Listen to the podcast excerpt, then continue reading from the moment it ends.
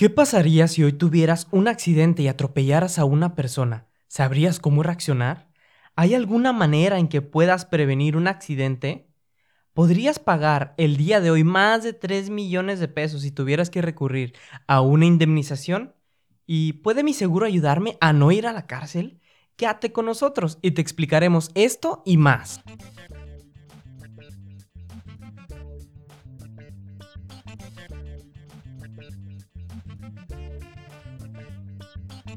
Queremos ayudarte a emprender tus sueños. Queremos ayudarte a proteger lo que más amas. Y sobre todo, queremos enseñarte a cuidar y hacer crecer tu dinero. Nosotros estamos especializados en seguros, pero en este podcast aprenderás de la manera más fácil y sencilla y con ejemplos reales a llevar tus finanzas personales y con ellas alcanzarás cada una de tus metas. Soy Martín Treviño y estás en un nuevo episodio de Levitas el ABC de las finanzas. ¡Comenzamos! Hola amigos, bienvenidos a este capítulo el cual hemos nombrado Atropellé a una persona y ahora ¿qué hago? Lo más importante es, vamos a empezar por dividir este episodio en dos partes. La primera va a ser preventiva y la segunda va a ser reactiva. ¿Por qué? Lo primero es conocer la situación, cuáles son los datos y cómo podemos prever eh, este tipo de incidentes. Y lo segundo, pues ya va a ser algo más reactivo, en dado caso que tengas un tipo de percance, eh, pues de qué manera puedes actuar. Entonces, lo primero es los datos, que es lo que nos da la información principal. Entonces, un dato escalofriante es que al año hay más de 2.4 millones de accidentes automovilísticos en México. Es un número altísimo.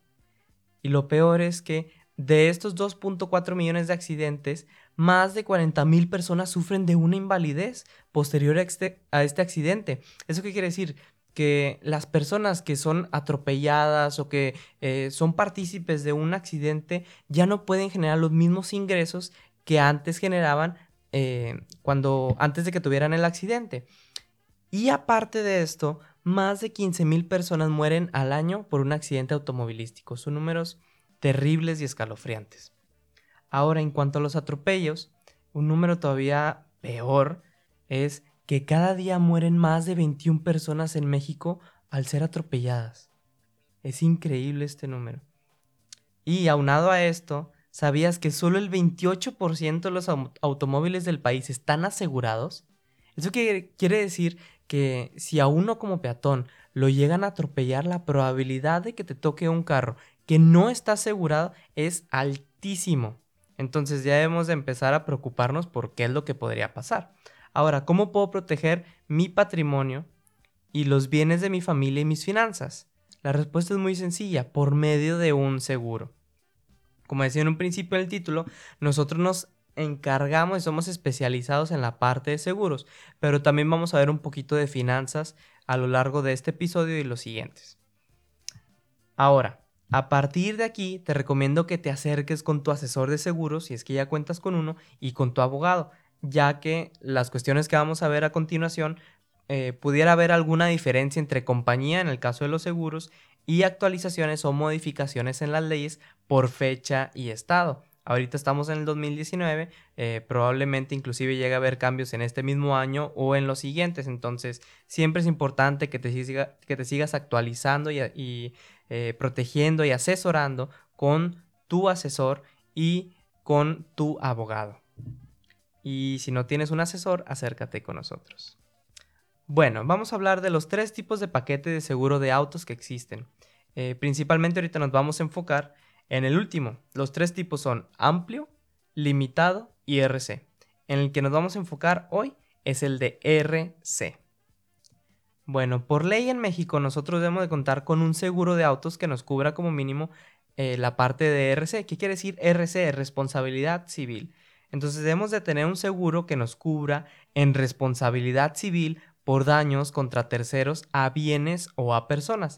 Esta cobertura consiste en el pago de indemnización de daños que causen el asegurado o cualquier persona que con su consentimiento use el vehículo. Entonces, si tu hijo, si la, algún trabajador, si la persona que te ayuda en limpieza o X persona eh, se lleva tu vehículo, porque ellos son dependientes tuyos, se lleva tu, tu vehículo eh, sin permiso, no aplica. Eso es bien importante, eh, sobre todo para que lo puedan analizar, tengan las llaves contigo, no las dejes al alcance, etc. Eso es bien importante, que la persona que llegue a tener el accidente, o sea, si, si, alguien atropella a la otra persona con tu carro, para que aplique el seguro, debe tener tu consentimiento. Ahora, si tú no tienes un seguro de RC, que es la cobertura básica por ley, eh, a ti te pueden multar hasta por 40 días de salario mínimo. Eso es bien importante. Ahora, pregunta a la gente, ¿cuánto debo de tener de protección de RC para fallecimiento de terceros? Mira, por ley son 100 mil pesos eh, lo que tú debes tener de cobertura, pero en la realidad esos 100 mil pesos no te van a servir para nada. Entonces, el mínimo recomendable son 3 millones. Yo en lo personal te recomiendo arriba de 4 millones. ¿Por qué? Por ejemplo, en Ciudad de México, en promedio, por un fallecimiento, una persona debe de indemnizar a la familia o a las demás personas por 3.8 millones de pesos. Obviamente este número varía por ciudad. Entonces, por ello es que yo te recomiendo que tengas arriba de 4 millones de pesos en tu protección de RC. Ahora, una recomendación, confirma que tu seguro de RC cuente con la cobertura de asesoría legal y si no, contrátala, no es muy costosa. Ahora, ¿qué significa esto de asesoría legal? La compañía, en este caso tu aseguradora, te brindará un servicio de asesoría legal las 24 horas, los 365 días del año y ellos deberán de apoyarte con el pago de fianza o la caución. La caución es un pago en efectivo eh, que se pudiera eh, incurrir para obtener la, libertad provisional del conductor. O sea que en caso de que tú llegues a tener este siniestro o este accidente eh, en un automóvil en donde tú llegas a atropellar a una persona, pues ellos te van a asesorar legalmente. Más adelante vamos a hablar sobre eso. Entonces es bien importante que tengas esta información y que tengas tu póliza cubierta porque hay muchas veces que traemos la póliza ahí en el carro y pensamos que eh, está vigente y en realidad no es así. Entonces imagínate, te llegamos a tener uno de esos accidentes en donde hay que pagar 4 millones de indemnización, pues de dónde lo sacas? Hay quincenas que uno no los gana, ¿verdad? Entonces vamos a tener cuidado con eso. Ahora, ¿cuáles pueden ser las exclusiones? Un dicho muy famoso entre la gente es, ay, la aseguradora no paga. Los seguros nunca pagan, los seguros son estafa, los seguros no son buenos. Entonces, aquí hay que aclarar algo bien importante. Claro que el negocio de la aseguradora es pagar. Si no pagaran, no existirían las aseguradoras y menos durante tanto tiempo. No hay manera de que sea un fraude. Lo que sí puede pasar es que obviamente la aseguradora se va a proteger y no te va a pagar algo que está fuera de tu cobertura. ¿Qué quiere decir esto? Tú cuando adquieres una póliza tienes un contrato y en ese contrato vienen las condiciones generales y vienen las exclusiones.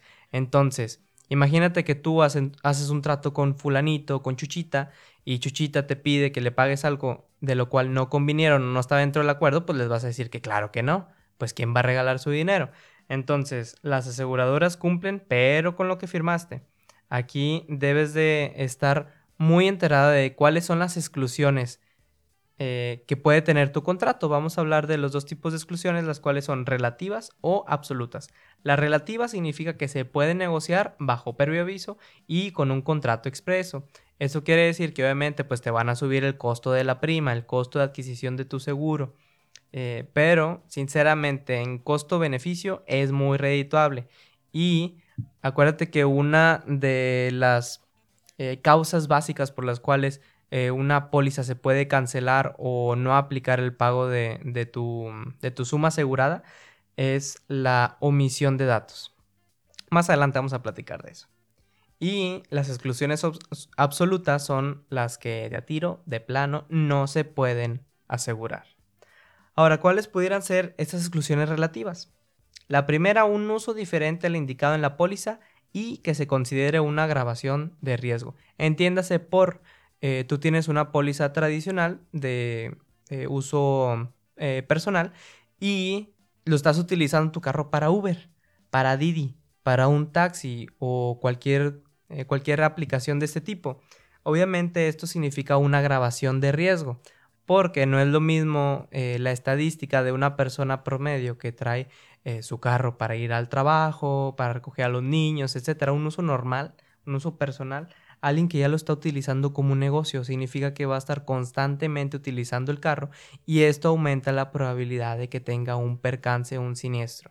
Entonces tú tienes que decir para qué vas a utilizar tu carro, en dado caso que sea para una de estas aplicaciones o un uso eh, que se parezca a estas, eh, para que te lo puedan parar, para que te lo pueda cubrir. Bueno, es el punto número uno de las relativas. El segundo es, en el caso de los tractocamiones, el arrastrar un remolque o el usar el dolly. El dolly es el sistema de arrastre para el segundo remolque.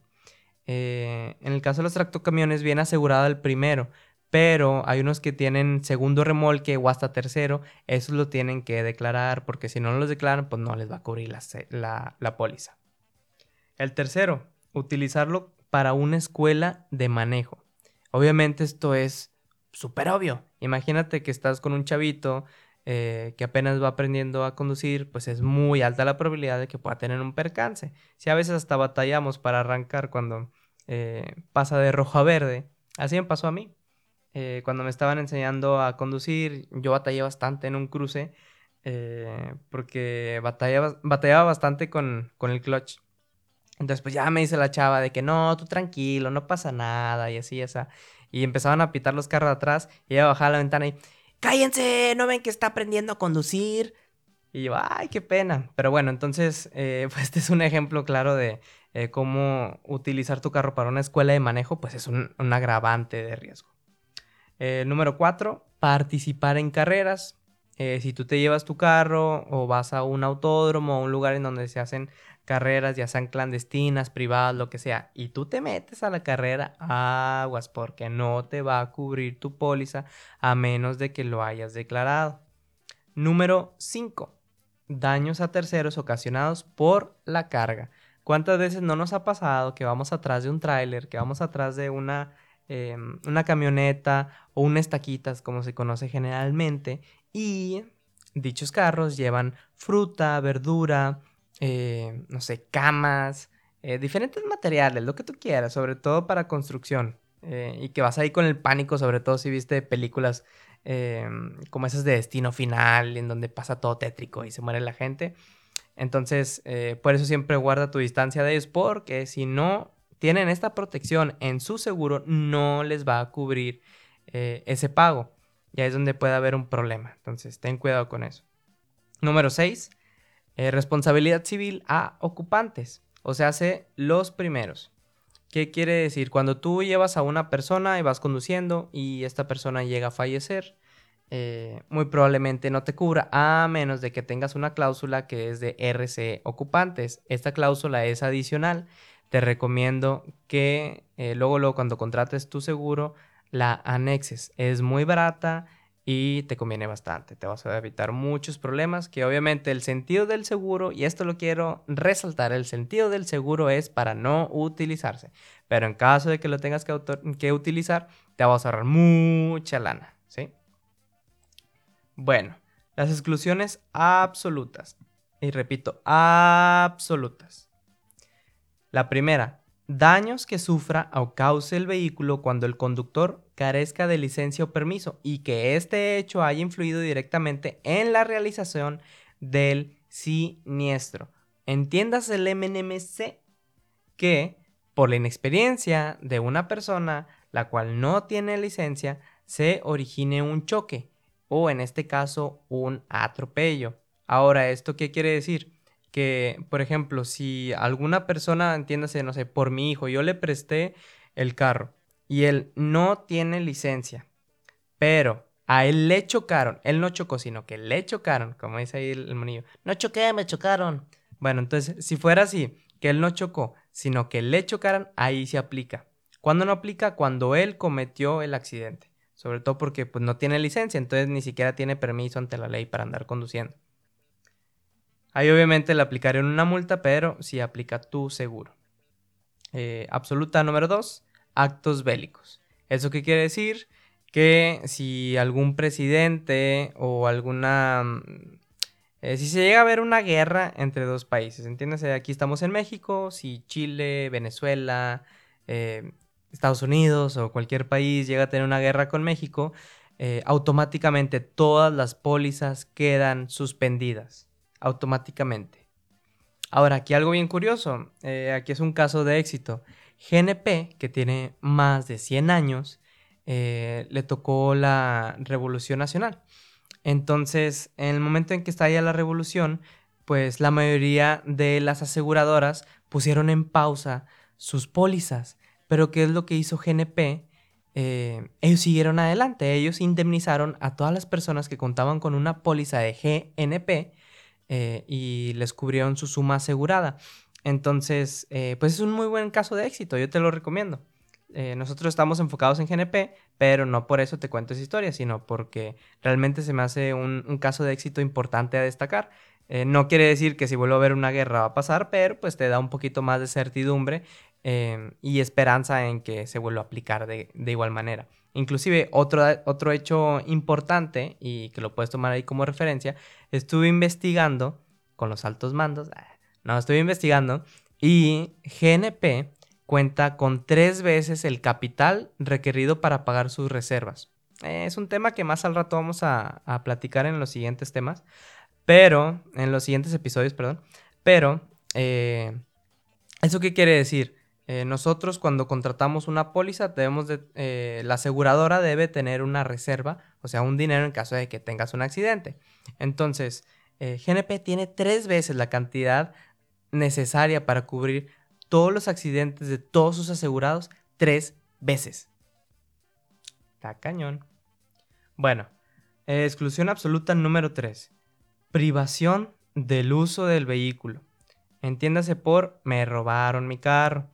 ¿Por qué? Pues obviamente si una persona llega a cometer un accidente con tu carro, llega a cometer un atropello, llega a matar a alguien, etc., pues obviamente ya no se irían arriba atrás de ti. Que obviamente aquí el Ministerio Público es el que tiene que dictaminar que si te robaron el carro, charla, charla. Pero pues básicamente es eso. Entonces, ¿cuándo no paga? ¿Cuándo? Eh, ¿O cuál sería una exclusión absoluta? Eh, cuando hay una privación del uso del vehículo. Obviamente que esta persona no tenía tu consentimiento para utilizar tu vehículo. Ahora, hay un caso muy sonado en donde dicen, oye, es que me asaltaron y no me, o sea, me quitaron las llaves, pero en realidad yo se las di en la mano. Eh, esto, tú te puedes amparar bajo un acto que se denomina como... Em, que se denomina como acto de humanidad. Entonces tú dices, no, pues yo leí las llaves, pero me estoy amparando bajo un acto de humanidad, que quiere decir que estoy preservando mi vida. Y muy probablemente vayas a salir eh, favorable dentro de ese, de ese veredicto. O sea, sí te van a respetar tu póliza, bueno, eh, número 4. Eh, si tú llegas a ir o transitar por un, eh, un camino intransitable o fuera de caminos, por ejemplo, que vas en la carretera y te orillaste, te saliste al voladito o, a esa parte en donde ya no hay cemento ni pavimento, ahí ya no aplica. O sea, por ejemplo, que tú te saliste por ahí y luego una piedra te regresó al camino o por esa piedra atropellaste a una persona, ya no va a aplicar tu seguro. Entonces ten cuidado con eso. Número 5. Estar bajo los efectos del alcohol o drogas y que hayan influido en la realización del siniestro. Esto solamente aplica en vehículos comerciales de carga o combis de servicio público. ¿Cuál es una combi de servicio público para la gente que no vive en México? o que vive fuera de la Ciudad de México, pues son estos autobuses, camiones, peceras, eh, las cuales dan servicio público, valga la redundancia, a la gente de Ciudad de México. Muy bien, eh, con eso terminamos la parte eh, proactiva, que decir de previsión o de prevención. Ahora vamos a seguir con la segunda parte, la cual es reactiva. ¿Qué quiere decir? Que ya tuviste el accidente y ahora, ¿qué hago? Muy bien, antes de empezar con esta parte, vamos a ver un glosario legal o un, eh, unas informaciones, unas definiciones que te van a informar de gran manera para que en caso que te las digan no te hagas bolas, ¿sí? Bueno, la primera es un, del, un delito culposo. O sea, un delito que tú cometiste pero que no tenías la intención de cometerlo. Muy probablemente si llegas a tener un delito culposo puedas incurrir, esperemos que no, pero puedas incurrir en solamente un cuarto de los pagos si lo comparamos contra un delito doloso. Y ahora, ¿cuál es un delito doloso? Un delito en el cual tú tienes la intención de cometerlo. Ahora, ¿cómo te ejemplifico esto en un atropello? Imagínate que tú vas conduciendo eh, por la avenida en donde marca el límite de velocidad a 80 kilómetros por hora y se cruzó una persona y tú ibas a menos de 80 kilómetros por hora. Bueno, un delito culposo o sin intenciones que pues atravesó a esa persona, eh, ibas a tu a menos de lo que marca la ley, entonces ibas perfectamente y eh, pues esta persona se atravesó. Entonces, obviamente tú quedas libre de, de cualquier culpa, es un delito culposo. Eh, tú quedas exento o es más fácil que pues no te vayan a meter a la cárcel al haber tenido este tipo de percance, porque tú no fuiste el que eh, quiso asesinar o atropellar a esa persona. En cambio, un delito doloso es cuando tú ves que la persona está a X cantidad de metros, vas en tu carro, eh, subes la velocidad con la intención de atropellarlo, eso es un delito doloso, que tienes la intención de cometerlo. Bueno, y un delito imprudencial es eh, cuando se comete una imprudencia, valga la redundancia, otra vez, en donde, por ejemplo, la otra persona iba, no sé, alcoholizada, eh, se empieza, se atraviesa por la calle y lo atropellas, pues ese fue un delito imprudencial en donde estuvo la imprudencia de, del peatón. Pero en cambio, si tú también, por ejemplo, vas eh, con los efectos del alcohol, pues no quieres atropellar a nadie, pero eh, tampoco va, lo atropellas y obviamente pues no es un delito culposo, no es un delito doloso, sino un delito imprudencial. Bueno, Ahora, dicho este glosario legal, eh, hay un dicho muy común en donde eh, la gente dice, no, es mejor darle de reversa y rematar a la persona, te sale más barato. Esto es completamente falso. Y repito, falso. ¿Por qué?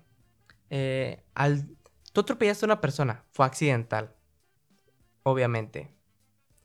Entonces, si tú atropellaste a una persona accidentalmente, y le da reversa para asegurarte que realmente esté muerta, obviamente los peritos lo van a dictaminar. Es como que, o sea, están unas heridas en donde lo atropellaste y luego hay otras de, de reversa, pues se van a dar cuenta. Entonces ya se va a considerar como un delito doloso porque tú pensaste, o sea, tuviste que haber parado, tuviste que haber puesto la marcha de reversa, le tuviste que haber presionado al acelerador y remataste a esa persona. Entonces ya es un delito doloso. O sea, hace que estuvo premeditado. Bueno, y los actos de humanidad son todo lo que tú hagas para preservar, entiéndase, para salvar la vida de la persona, en este caso el peatón que fue atropellado. Ahora, ¿qué debo hacer? Y lo vamos a enumerar por pasos. Eh, generalmente este orden va a ser el correcto. Si tú quieres algunas modificaciones, adelante, asesórate con tu abogado antes de. Pero este es un orden eh, muy real y que te va a servir bastante. El primero, el más obvio, pero el cual no nos podemos saltar es no fugarte y no huir. ¿Por qué? Este hecho de fugarte, de huir del lugar, eh, significa un agravante de situación. Va a ser más difícil que tú te puedas proteger. Eh, por obviedad, que ¿Qué esperas o qué piensas de una persona que cometió o que dicen que cometió un delito y huyó de la escena del crimen? Pues que obviamente es culpable.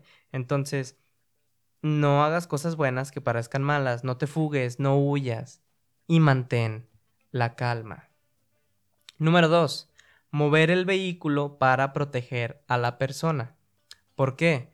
Tú atropellaste a una persona y la persona cayó en otro carril, mueve tu vehículo para que no lo vayan a atropellar, porque si lo atropellan, te vas a meter en más problemas. Y aparte, eso, esto se considera un acto de humanidad. Entonces, el momento en el que tú llegues a estar delante de un juez, y aquí ya me estoy saltando alguno de los pasos, pero el momento en el que llegues a estar delante de un juez, ellos van a considerar este hecho, que tú, tú hiciste lo posible por preservar la vida de esta persona. Bueno, ese fue el número dos, mover el vehículo para proteger a la persona. Número tres, llamar a tu seguro diciendo los hechos, cómo sucedieron y que ellos llamen a la ambulancia, porque obviamente ellos conocen cuál es la situación. Aquí es bien importante y reafirmo otra vez que tu póliza esté activa, entiéndase, porque esté pagada, si no, pues los pasos a continuación ya no te van a servir. Pero bueno, entonces, ¿por qué? La aseguradora te va a apoyar. Ellos por ley, si tienes tu responsabilidad civil, eh, te tienen que ayudar con, tu, eh, con tus procesos y van a querer pagar lo menos posible. Entonces se van a empeñar en protegerte de la mejor manera para que tengan que pagar lo menos. Entonces, asesórate con ellos y automáticamente eh, va a empezar un proceso de la aseguradora en donde ellos van a ver la manera en que tengan que pagar lo menos posible y sobre todo que tú hagas lo mejor librado posible. Porque tú eres su cliente. Bueno, el número 4.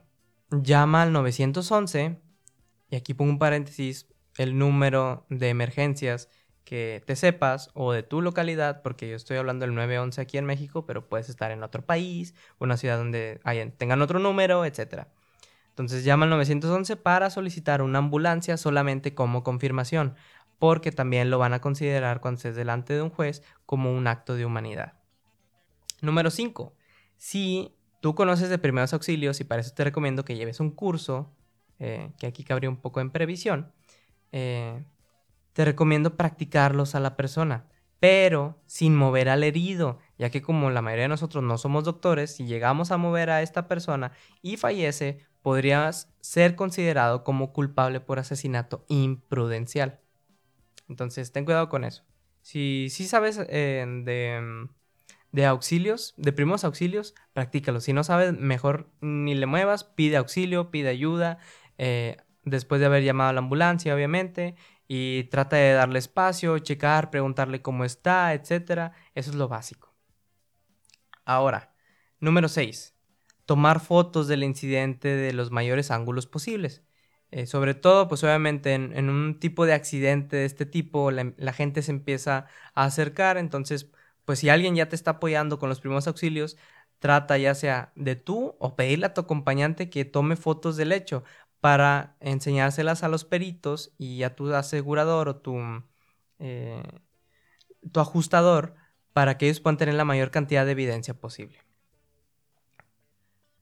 Número 7. Ponernos al servicio de la comunidad. ponernos al servicio de las autoridades más bien. Eh, obviamente aquí no vamos a dar declaraciones al tránsito eh, para no caer en... Como no conocemos todos los términos legales, no vayamos a caer en algo que nos vaya a contradecir o que nos vaya a perjudicar a nosotros mismos o que sin saber nos vayamos a declarar como culpables. Entonces, aquí es bien importante al estar al servicio de las autoridades sin dar una declaración.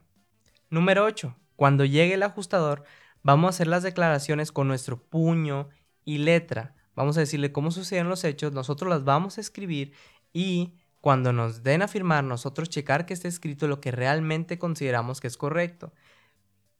El tránsito te va a entregar una hoja, la cual te va a preguntar, te va a pedir que la firmes. No te niegues a firmarla fírmala y si no estás de acuerdo con alguno de los comentarios que él puso, busca un apartado que dice observaciones y si no llega a estar, tú lo vas a escribir en esa misma hoja, le vas a poner observaciones. No estoy de acuerdo con esto y esto y esto y esto y lo firmas. ¿Por qué? Porque si tú te niegas a firmarlo, cualquier otra persona lo pudiera firmar y ahí vas a tener un problema. Entonces, ten cuidado con esto. Número 10. El ajustador dará aviso al abogado de la aseguradora este mismo asegurador eh, te va a apoyar cuando estés delante del ministerio. Este es el número 11. Posiblemente si una persona falleció o hubo una presencia de sangre en el atropello, te lleven ante el Ministerio Público para pedirte información del hecho. No te preocupes, no te asustes. Es un trámite formal, es un trámite legal. Ahí te va a estar esperando y si no, pues no haz una declaración hasta que llegue tu abogado de la ajustadora. Número 12. Se te harán exámenes médicos por parte de un médico legista, o sea, del gobierno. No mientas, di la verdad. Eso es bien importante. Si nosotros hacemos una omisión, si damos una falsa declaración, podemos empeorar nuestro juicio. No mientas. Número 13. Si te hacen una prueba de alcohol y sale negativa, no permitas que te practiquen un examen de sangre. ¿Por qué? Porque por ley no estás obligado. Si a ti te hacen el examen con el alcoholímetro y da negativo, no permitas que te hagan el de sangre. Si tú llegas a ingerir alcohol, puede quedarse en tu sangre durante muchos días. Entonces ten cuidado con eso. No estás obligado a que te hagan este sangre. Por el contrario, si tú saliste positivo en la prueba del alcoholímetro, te tienen que hacer también la de sangre. Número 14. El médico da, da el parte médico ante el Ministerio Público. O sea, hace que da un informe de cómo está el atropellado, si está vivo, si falleció, eh, de dónde fue el golpe, qué pasó con sus órganos, etc. Eso es lo que detalla el parte médico. Número 15. Por ley, somos presuntamente inocentes hasta que se demuestre lo contrario. Entonces, tú puedes estar tranquilo en que si tú estás haciendo todas las cosas bien, lo más probable es que salgas libre y no te encuentren culpable. Solamente haz las cosas de una manera correcta, prevé y protégete con tu seguro de autos. Número 16. Los peritos, o sea, los investigadores, dictaminarán la responsabilidad de cada una de las partes en los hechos. O sea, si ellos son los investigadores, como es en los programas de CSI y los programas policíacos, ellos son. Son los que van a la escena del crimen, hacen un análisis de, mira, esta pieza está por aquí, la persona atropellada está de esta manera, el carro está de esta manera, entonces por ende deducimos que fue así, así, así, así, el accidente. Número 17. No estarás más de 48 horas detenido en el Ministerio Público si no fuiste encontrado culpable. O sea, hace que no se presentaron las pruebas suficientes para encontrarte como culpable.